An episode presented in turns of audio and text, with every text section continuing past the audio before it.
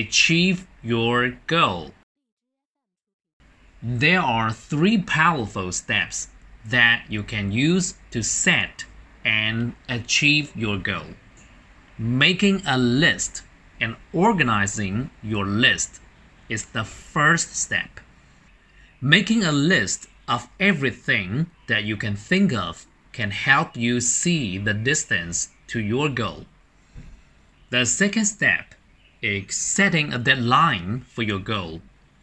A deadline acts as a monitoring system in your mind. It motivates you to do the things necessary to make your goal come true. Only thinking without action has no use for you to achieve success. In some cases, taking action means more than your thoughts. Do something every single day that moves you in the direction of your most important goals. There are three powerful steps that you can use to set and achieve your goals. Making a list and organizing your list is the first step.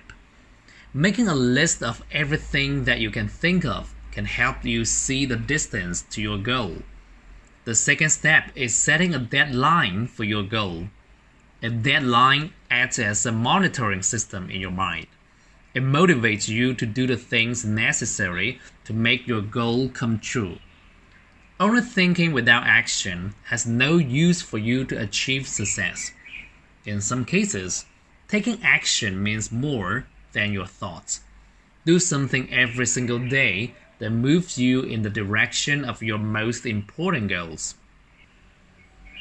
Achieve 达到 list 表格 organize 组织 distance 距离 deadline 期限 monitoring 监控的 system 制度系统 motivate 激励 take action 采取行动 direction 方向